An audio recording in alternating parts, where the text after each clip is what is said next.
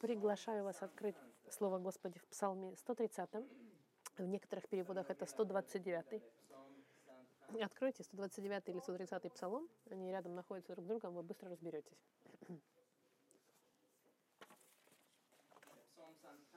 Псалом 130.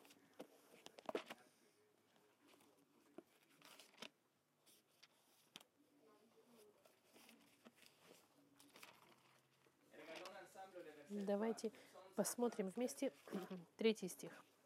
Третий стих Псалма 3, который говорит,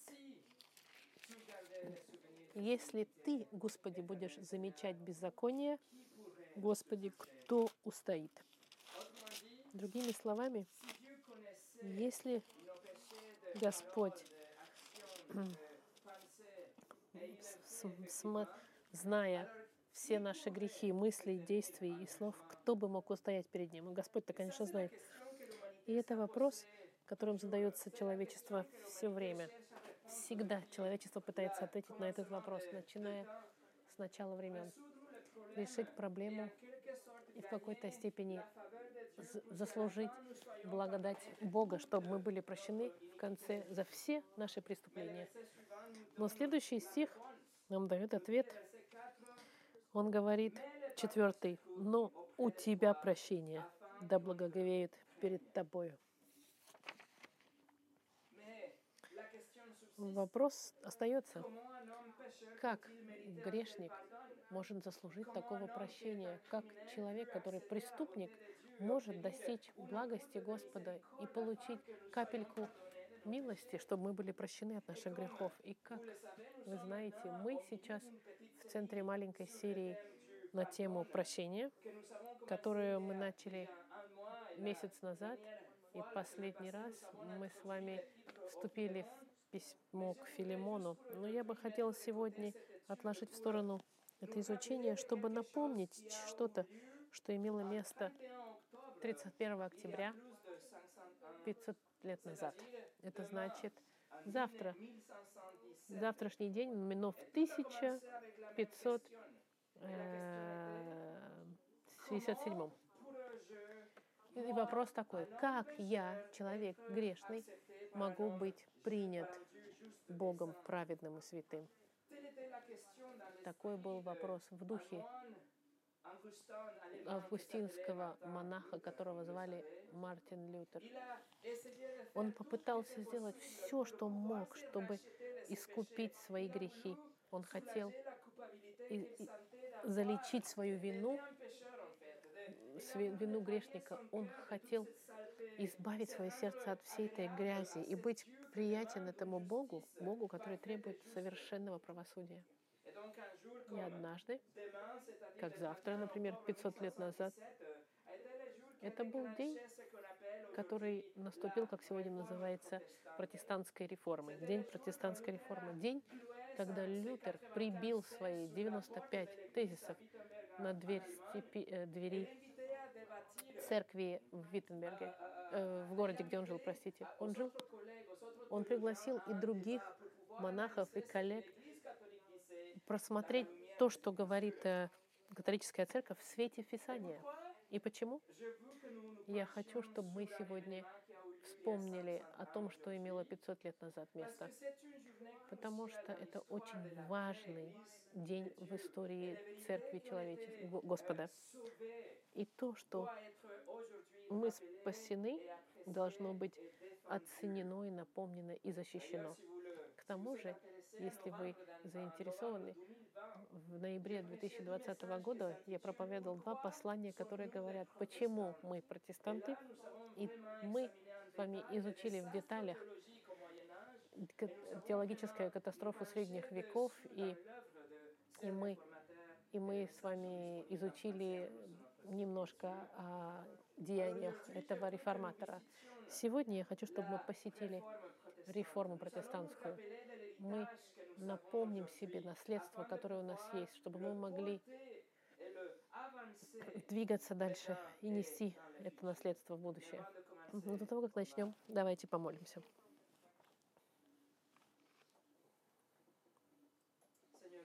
Господь, мы признаем, что мы грешники, И что вопрос остается, как можем мы искупить себя, что мы можем сделать, чтобы мы могли доставлять Тебе радость. Мы благодарим Тебя, Господь, за Слово Твое, которое дает нам ответ. И ответ находится всегда в Тебе. И сегодня, Господь, когда мы будем изучать истины Твоей реформы, пожалуйста, освети наши сердца и покажи нам эти истины, которые находятся сегодня под атаками, и мы должны уметь их отстоять и нести их дальше для будущих поколений. Благослови нашу церковь, и чтобы мы могли были хорошими наследниками этой реформы и, этой, и этих истин. Именем Христа мы благодарим Тебя. Аминь. Сегодняшнее послание называется «Наследники реформы». И мы посмотрим пять, рассмотрим пять частей. Вопрос реформы, авторитет реформы, столбы реформы, реформы слава реформы и наследство реформы. Первое, первый вопрос реформы. Вопрос для человечества всегда до сих пор остается, как грешник виновный может искупить себя перед святым Богом. Есть несколько путей, которые кричат сегодня. И эти пути предлагают разные решения на ответ, в ответ на этот самый важный вопрос. Как мы сказали, вопрос на миллион. Он, они говорят, вы должны быть хорошим человеком.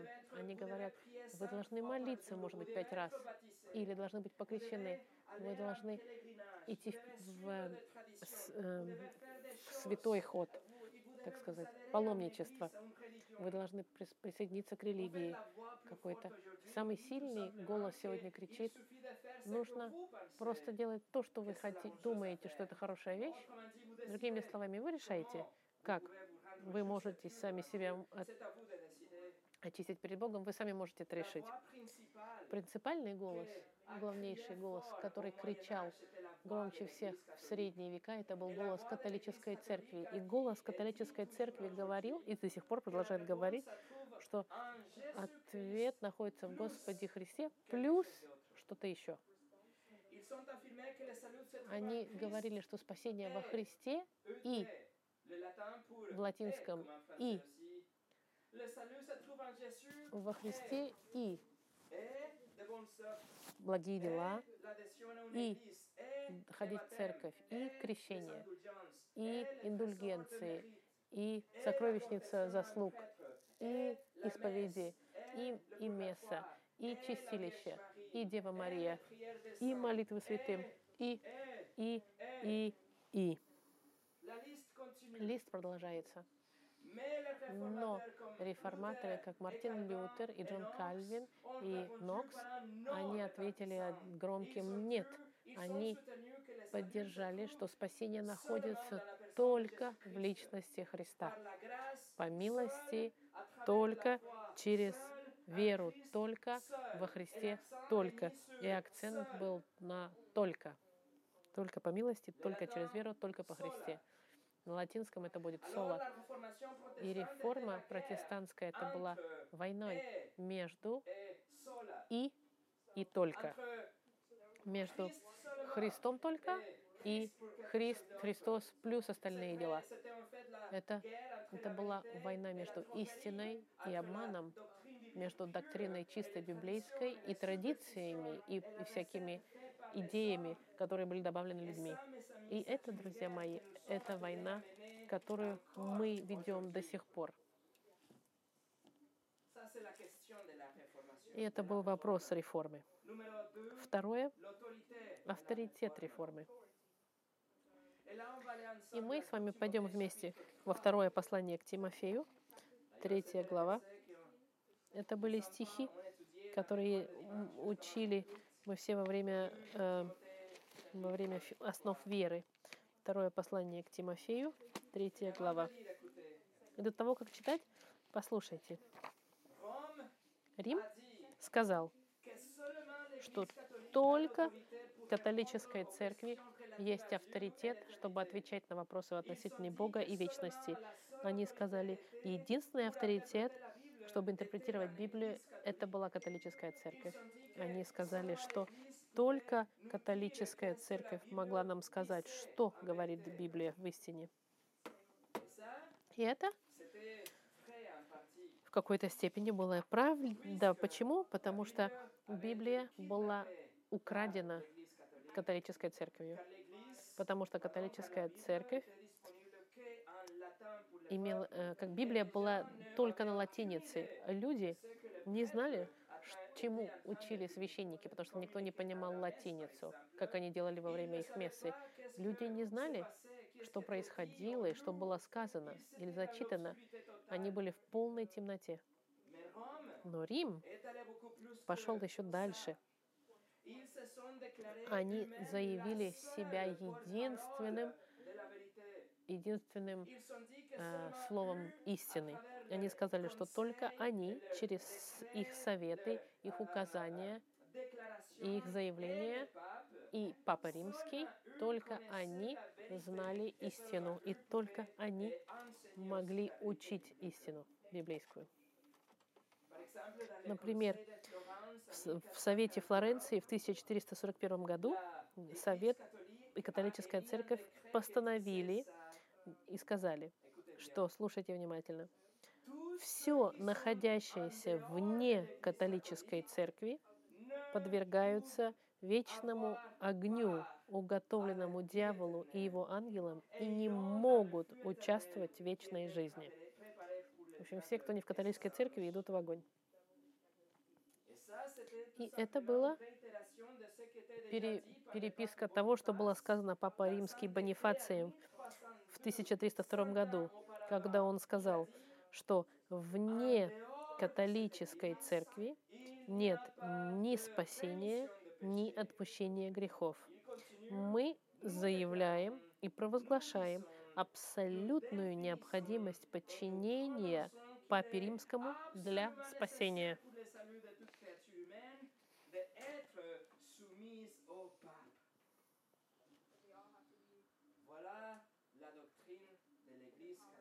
Вот доктрина католической церкви. И вы скажете, ну это же зло.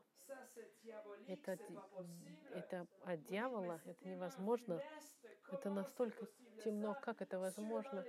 А католическая церковь, наверное, может быть, сегодня должна быть другой? Я вам скажу, да. Она очень отличается сегодня. С момента Лютера они заявили, что они заявили, что все, что говорит папа, не имеет, э, папа римский не имеет ошибок. Они поддерживают воз... постоянную девственность Марии, ее вознесение в рай. Они добавили к Библии писания, которые никогда не считались святыми писаниями. Они начали инквизицию тем, кто противоречит церкви, включая нас, таких людей, как мы. Они продолжают продвигать либерализм, экуменизм и других вещей, которые не в Библии. И католическая церковь сегодня еще хуже, чем во времена Лютера. Мартин Лютер это понял из Библии, и он понял, что лишь Писание держали истину, и что это Писание было главным авторитетом, высочайшим. И никто и ничто не могли изменить авторитет Библии. Бог провозгласил в своем слове, посмотрите во втором послании Тимофея, 3 глава, 16-17 стих. 16. «Все Писание богодуховенно и полезно для научения, для обличения, для исправления, для наставления в праведности. Да будет совершенен Божий человек ко всякому доброму делу приготовлен». Авторитет церкви должен находиться вне церкви. Авторитет церкви должен находиться в месте, которое не является церковью, но является, является инструкцией для установления церкви. И Господь дал нам инструкции через Слово Свое, чтобы установить авторитет внутри церкви. Его Слово, оно богодуховенно, оно авторитетно, оно неизменно и является истиной, которая никогда не меняется. Друзья мои, реформаторы поддерживали, что Библия была единственным авторитетом, главным и верховным, и ничего не могло э, быть авторитетом, кроме как Библии, что авторитет находится на страницах этой книги, вдохновенной Господом. В этих 66 книгах, которые находятся внутри Библии, там находится авторитет. И это единственное слово, единственный авторитет Бога. Мартин Лютер, он был призван, чтобы он отказался. Они потребовали, чтобы он отказался от этих заявлений и отказался от любой литературы, которую он написал, но он отказался. И вот что он сказал. Он сказал, мое сознание захвачено в плен словом Господа. Лютер не просто показал Библию и сказал, я думаю, что словом Господа правда. Нет. Он сказал, мое сознание захвачено этой книгой. Он сказал, все мои мысли, все мои действия, весь мой дух, все желания моего сердца, для них приоритет, мы, все, все находится под контролем этой книгой, Словом Господа. Можно ли сказать, что вы такой же, как Мартин Лютер? Ваше сознание, оно захвачено ли в плен Слова Господа? а не соседями или экологией, или, или Всемирной организацией здравоохранения, или тенденцией, или модой, или культурой, или политической партией, или республикой, или предпочтениями, или то, что вы называете особое э, понимание. Контролируется ли это оно словом или вами? Это написал Павел в послании к Коринфянам в 10 главе, в 5 стих. «И всякое превозношение, восстающее против познания Божия, и пленяем всякое помышление в послушание Христу». Пленяем — это значит быть пленниками. Всякое помышление к послушанию Христу. Это значит, что ваши мысли должны быть не то, чтобы они должны быть болтающимися во, всех направлениях, свободными.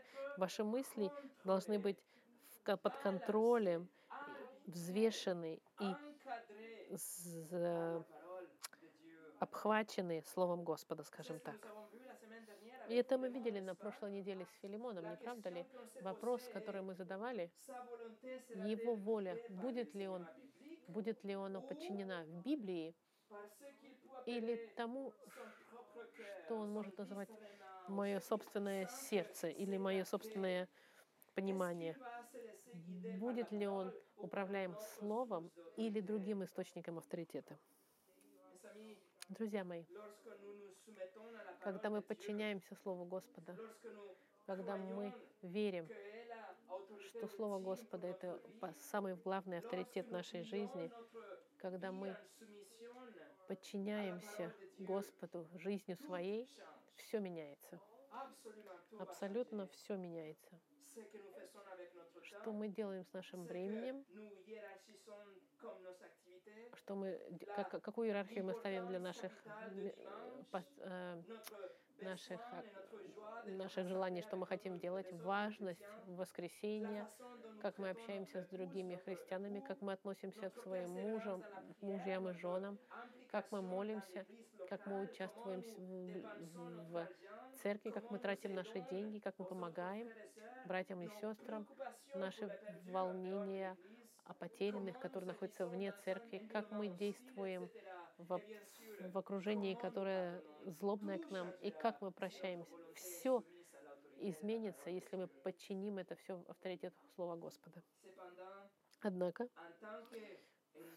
как наследники реформы, мы поддерживаем и защищаем, что не только эта книга истина от начала до конца, но мы защищаем, что всякий авторитет находится только в Слове Господа. Мы исповедуем, мы защищаем на латинском только Писание, сола скриптура, только Писание и а не какое-то Святое Писание, плюс традиции, плюс советы, плюс эмоции, плюс то, что вы видите в Фейсбуке, плюс личные какие-то откровения, или видения, или пророчества, ангелы, пасторы, книги, конференции, статьи, которые вы находите по интернету, ваши друзья, ваши братья, ваш... все, что говорят люди вокруг, ничего из этого нет. Только Писание. Послушайте, Бог уже проговорил. Только в Писании. И этот авторитет живет в Библии. Только эта книга является светом для наших ног и свет и на нашем пути. Третье. Столбы реформы. Для этого мы с вами отправимся в Евангелие от Иоанна, в третью главу. Евангелие от Иоанна. Евангелие от Иоанна, третья глава. И до того, как мы зачитаем, если вы представляете себе здание старого храма, например, база этого храма, это является Писанием. Библия является базой. И потому как база крепкая, мы можем на ней что-то построить. Но если основа, она дефективная, ничего не будет держаться на этом основании. Поэтому, основываясь на, этом, на этой базе, на основании Писания, мы находим три столба. Три столба, которые огромные. И мы называем это ми- только милостью, только по вере и только через Христа. Или по латинице sola gratia, sola fide и sola Christus. Это на латинице. Посмотрите, что Иисус сказал Никодему в 16 стихе. Третья глава, 16 стих, и посмотрите, если вы найдете эти три столба. Евангелие Иоанна, 3 глава, 16 стих. «Ибо так возлюбил Бог мир, что отдал Сына Своего Единородного, дабы всякий верующий в Него не погиб, но имел жизнь вечную». Вот они столбы. Бог. Так возлюбил Бог мир, что отдал своего Сына. Это милость только. Бог отдает своего Сына милостиво, даже если мы ничего другого не заслужили, кроме как ада, Он отдает нам что-то по милости, по благодати, дабы всякий верующий в Него, вот она, вот она вера, только вера. По вере это не вера плюс какие-то э, таинства, это не вера и плюс какие-то поступки, а просто вера. Всякий верующий в Него, только верующий в Него, и это только Христос. Это не, не верит в Него и плюс еще что-то другое. Нет, это вера во Христа только. И результат этих трех столбов вы не погибнете, но будете иметь жизнь вечную. Эти три столба — это форма самая сокращенная Евангелия, можно сказать. Туда что-то добавлять или добав... убирать или добавлять было бы разница между вечной жизнью и вечным наказанием. Добавить что-то или убрать что-то — это буквально разница между адом и раем в жизни человека. Посмотрите на эти три столба. Давайте. Три столба. Первый — только милость, только благодать. Милость или благодать, да? Когда вы берете Библию как авторитет для вашей жизни, вы увидите, что Библия не, она, она не очень льстива в отношении людей. Нет, Библия подтверждает, что человек, он полностью извращен. Это значит, что во всех областях нашей жизни, все области нашей жизни, они извращены грехом. Не только мои поступки греховны, и мысли мои греховны, и намерения моего сердца греховны. Моя природа, она греховная. Человек не является грешником, потому что он грешит. Нет, он грешит, потому что он грешник. Но ответ Рима на, на греховность человека было добавить, чтобы они делали какие-то дела. Нужно было покупать индульгенции, прощения. Нужно было следовать ритуалам и таинствам, каким-то.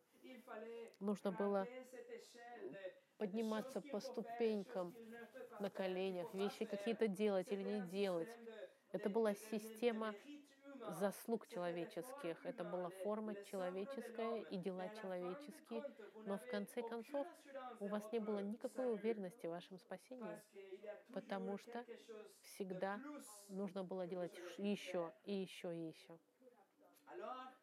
Поэтому, если человек полностью коррумпирован грехом и ничего невозможно сделать, чтобы перевесить мой грех, и я никаким образом не могу подкупить судью Вселенной, как могу я быть тогда прощен? И ответ? мы находим в Слове Господа, в авторитетном и безошибочном Слове, в Слове благодать или милость. Послание к Ефесянам вот что говорит. «Ибо благодатью вы спасены через веру, и сие не от вас, Божий дар, не отдел, чтобы никто не хвалился». Послание к Ефесянам, 2 глава, 8 и 9 стих. Но потому как Библия, она не была доступна людям, чтобы они могли ее читать спокойно, люди не знали об этой истине, они просто следовали традициям католической церкви.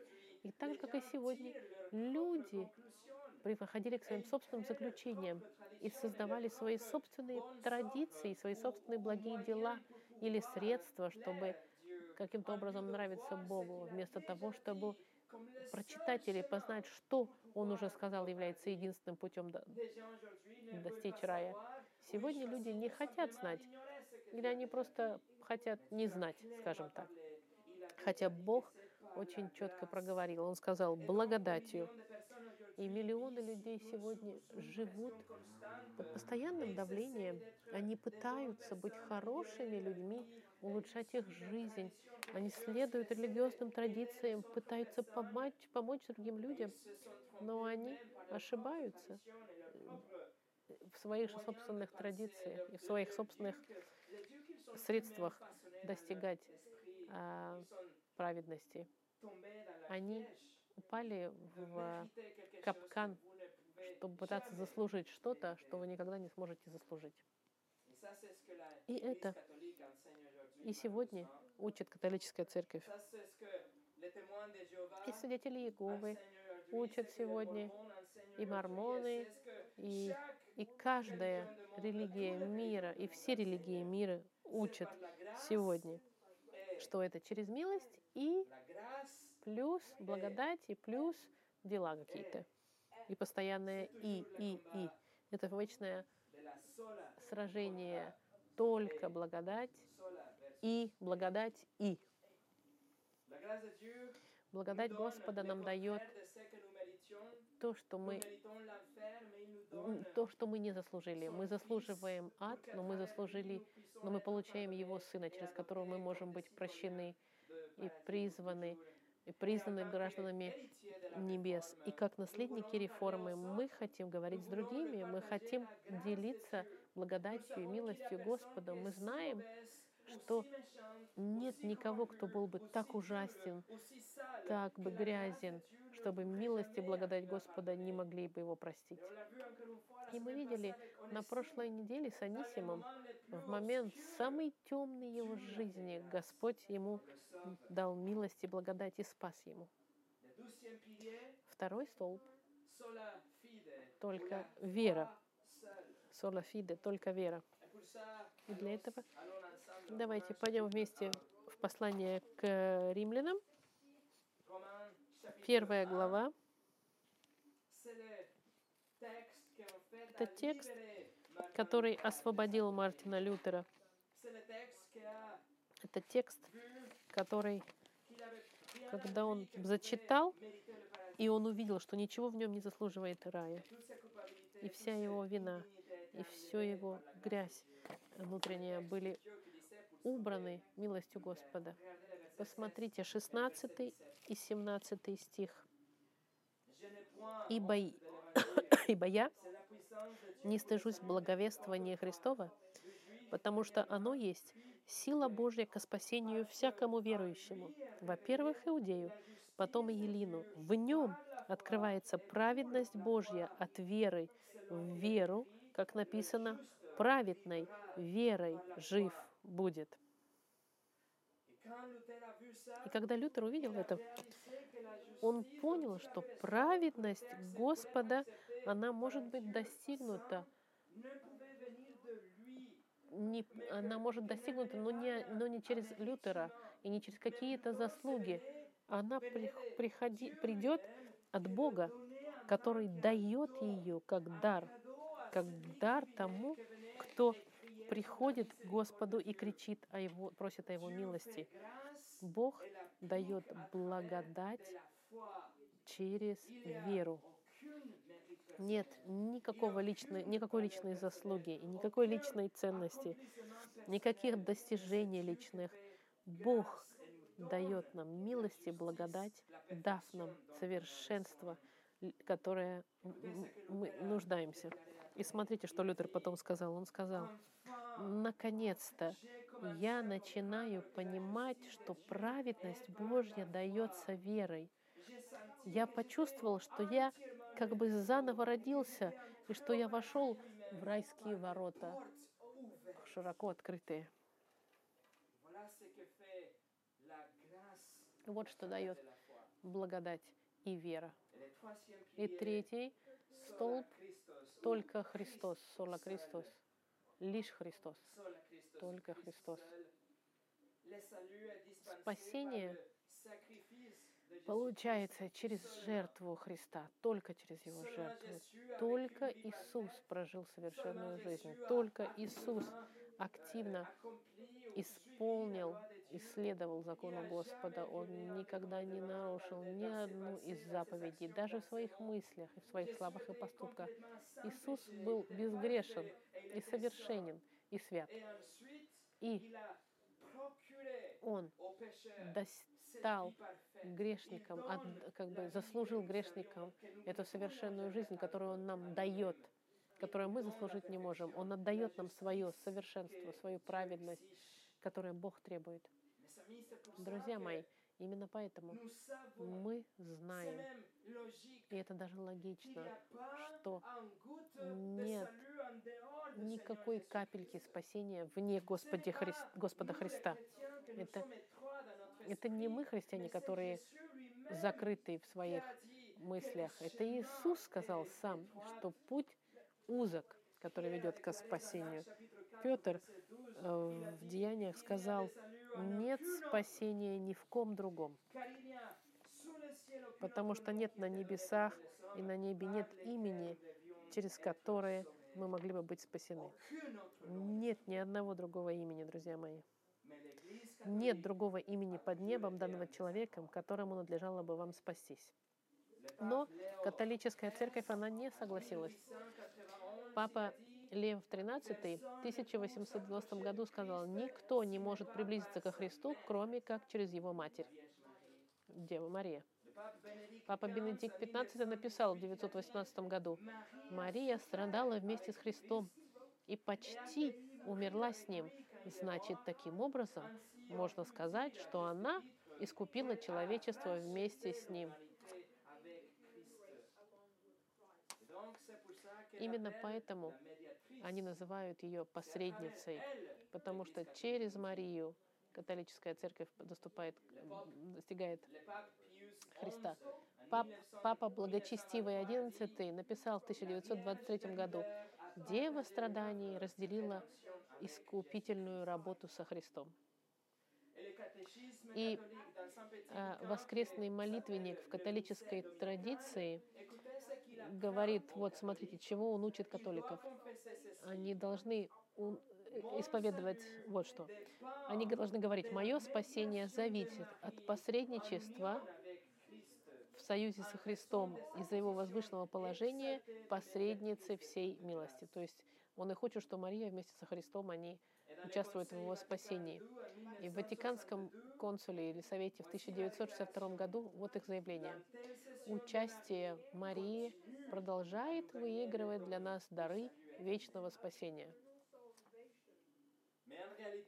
Но в реальности то, что церковь католическая заявляла в течение веков, не имеет никакого значения. Что, что важно, это то, что Бог сказал. А Бог сказал в послании к Тимофею,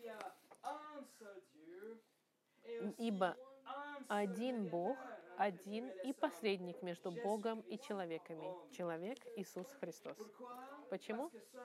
Потому что лишь Он прожил совершенную жизнь, которую Он нам дает, и только Он смог понести на себе наши грехи и наши преступные жизни. И Он заплатил за наши грехи и принял на себе гнев Божий. Его жертва была совершенной и законченной, и была достаточной. И Он подтвердил это тем, что через три дня Он встал из мертвых, воскрес и дает жизнь вечную, прощение грехов всем, кто доверяют в Него и только в Него одного. Христос один. Лютер сказал, либо ваш грех лежит на ваших плечах, либо ваш грех лежит на плечах Христа. Если ваш грех лежит на ваших плечах, вы полностью потеряны. Но если ваш грех лежит на Христовых плечах, то вы свободны, вы спасены. Теперь, зная все это, выбирайте сами. Мы, как наследники реформы, мы поддерживаем и защищаем, что вечная жизнь не существует вне Господа Христа. Иисус Христос, Бог во плоти, единственный путь, потому что только Он прожил эту совершенную жизнь ради нас и для нас. И Он только умер смертью, которой мы должны были умереть. И только Он воскрес победоносно. И это истина. И это истина, которую мы должны поддерживать и, и заявлять. И вы скажете, ну все евангелисты в это верят. Почему мы должны его защищать? Послушайте. В Америке недавно опубликован была статистика, которая называется «Христианские э, страницы», скажем так. Они нашли вот такой ответ. Держитесь. 70% так называемых христиан верят, что они могут пойти в, в рай через Христа и другую религию. 70% христиан так называемых.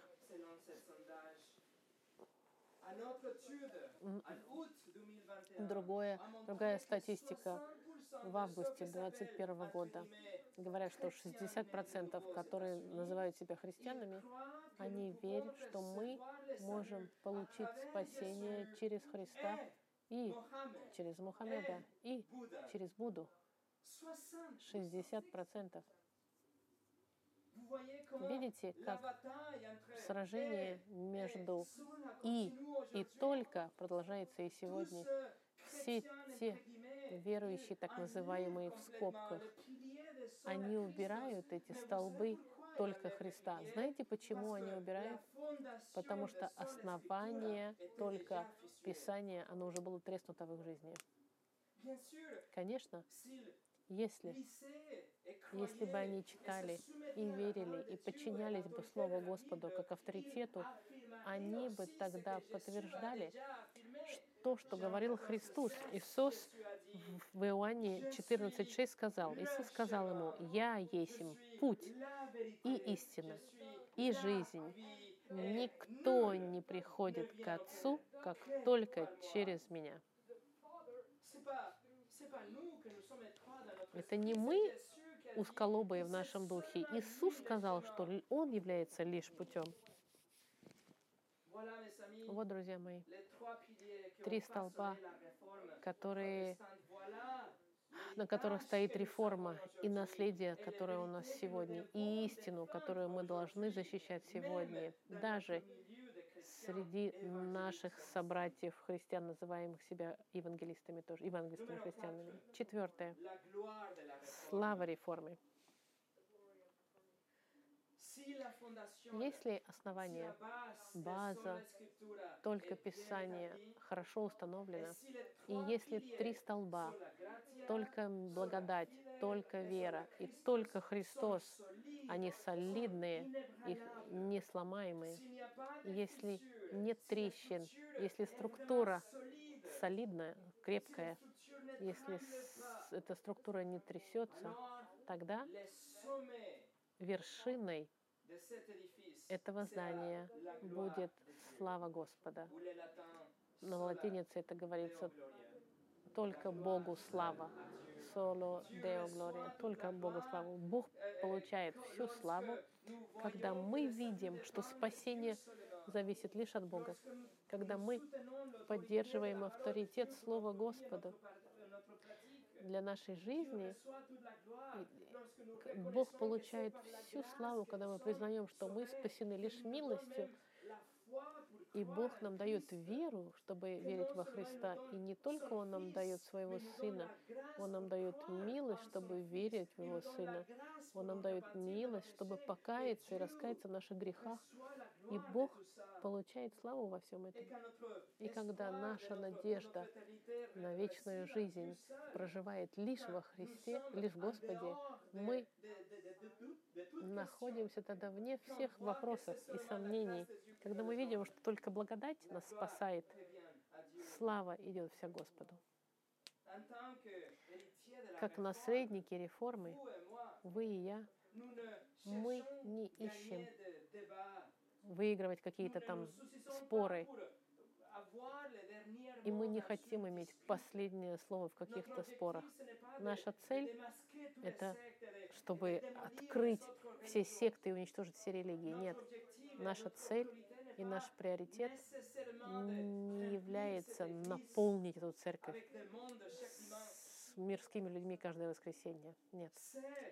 Целью и что нас больше всего волнует, и, и в чем мы больше всего как бы со всей страстью относимся, чтобы наш Бог был прославлен и получил эту славу, когда мы защищаем и провозглашаем и живем в соответствии с авторитетом, который является Слово Господа. И в любой момент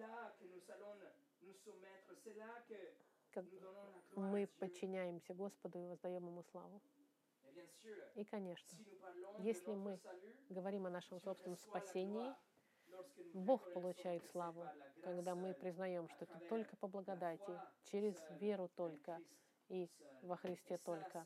И это, друзья мои, Евангелие, настоящее Евангелие, Евангелие, которое всю славу отдают Господу, все для Его славы. Только Богу слава. На латинице соло Део Глория. И в заключение, пятое. Наследство реформации, реформы. Даже если это здорово вспоминать события, которые имели место 500 лет назад, реформа, я призываю вас сегодня, потому как сегодня мы должны смотреть вперед. Мы должны идти как наследники реформы и, и смотреть вокруг нас на поколение наше и на будущее поколение. И мы должны видеть, как эти три столба постоянно находятся под атакой. И слава Господа украдена методами, религиями и сантиментами, эмоциями. И грешники отправляются в ад, думая, что они на пути э, в рай. Поэтому я приглашаю вас сегодня осмеливаться, твердо держаться на основе Писания только и не обращать внимания и даже умол... э, заставлять замолчать голоса, которые вокруг кричат, достаточно ли Библии, является ли она авторитетом. Знаете, как сегодня Библию пытаются дополнить психологией и музыкой, и фильмами, и сериями телевизионными. Библия читается через очки других книг и интерпретируется через личный опыт или какие-то сантименты, личные эмоции, вместо того, чтобы Библия была светом для мира. Мир использует Библию и мир используется для того, чтобы интерпретировать Библию. Либо Библия заглушена в нашей жизни. Возможно, у нас 10 тысяч занятий и 10 тысяч волнений в нашей жизни, и Библия становится чем-то, что мы откроем в воскресенье, а потом забываем в течение недели. Почему? Потому что мы не видим авторитета или ценности Библии в нашей жизни. Поэтому я призываю вас сегодня жить настолько близко к Слову Господа, чтобы вы сказали вместе с Лютером, что ваше сознание захвачено в плен Слова Господа, и ваша жизнь находится в плену Слова Господа. Я призываю вас сегодня держаться за эти три столба реформы, только по милости, по благодати, через веру и только во Христа. Видите, мы живем в такую эру, когда все пути, кажется, ведут в рай. И нам говорят, что все пути могут привести к Богу. Но мы будем держаться и защищать эксклюзивность Христа для нашего спасения. Мы будем говорить, что это Бог, который начинает спасение, и Он же заканчивает наше спасение. Это может быть считаться в мире как недостаток любви, но что может быть менее, более нелюбящее, чем говорить, что спасение всем доступно, но при всем при этом говорить ложное послание. Мы должны говорить, что нужно приходить к Господу, как попрошайки, которые должны каяться и доверять Господу только Христу, подчеркивая только. Я призываю вас сегодня отдавать и воздавать всю славу Господу, чтобы слава Господа была центром вашей жизни христианской, чтобы слава Господа была мотором, который бы вас толкал вперед, и крыльями, которые помогали бы вам перелетать через испытания, чтобы слава Господа была причиной, почему вы подчинитесь и будете даже готовы страдать и вести жизнь благочестивую вашу ежедневную, только для Господа, для Его славы. Друзья мои, мы наследники реформации для славы Господа только для Его славы, а не для нашей славы. Да пусть вся слава будет воздана Господу во Христе. Аминь. Помолимся.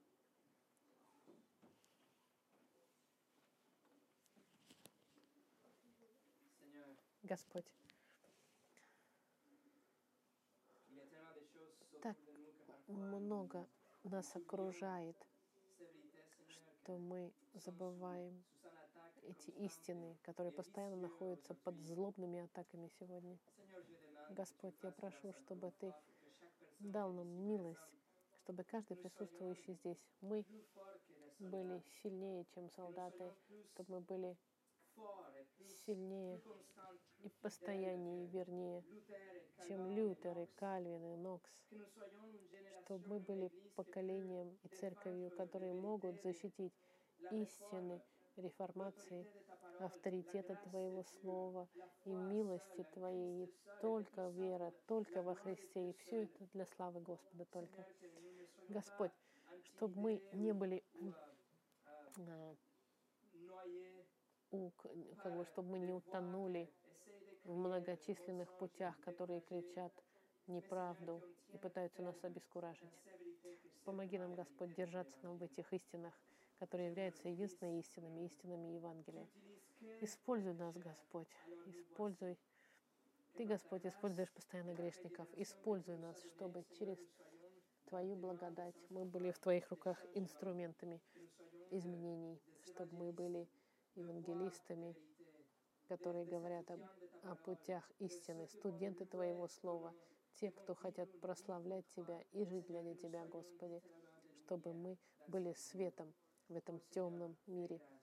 Дай нам, Господь, милость и благодать, и используй нас, и помоги нам защищать и продвигать, как Твои наследники, Твою Евангелие. Именем Христа я молюсь. Аминь.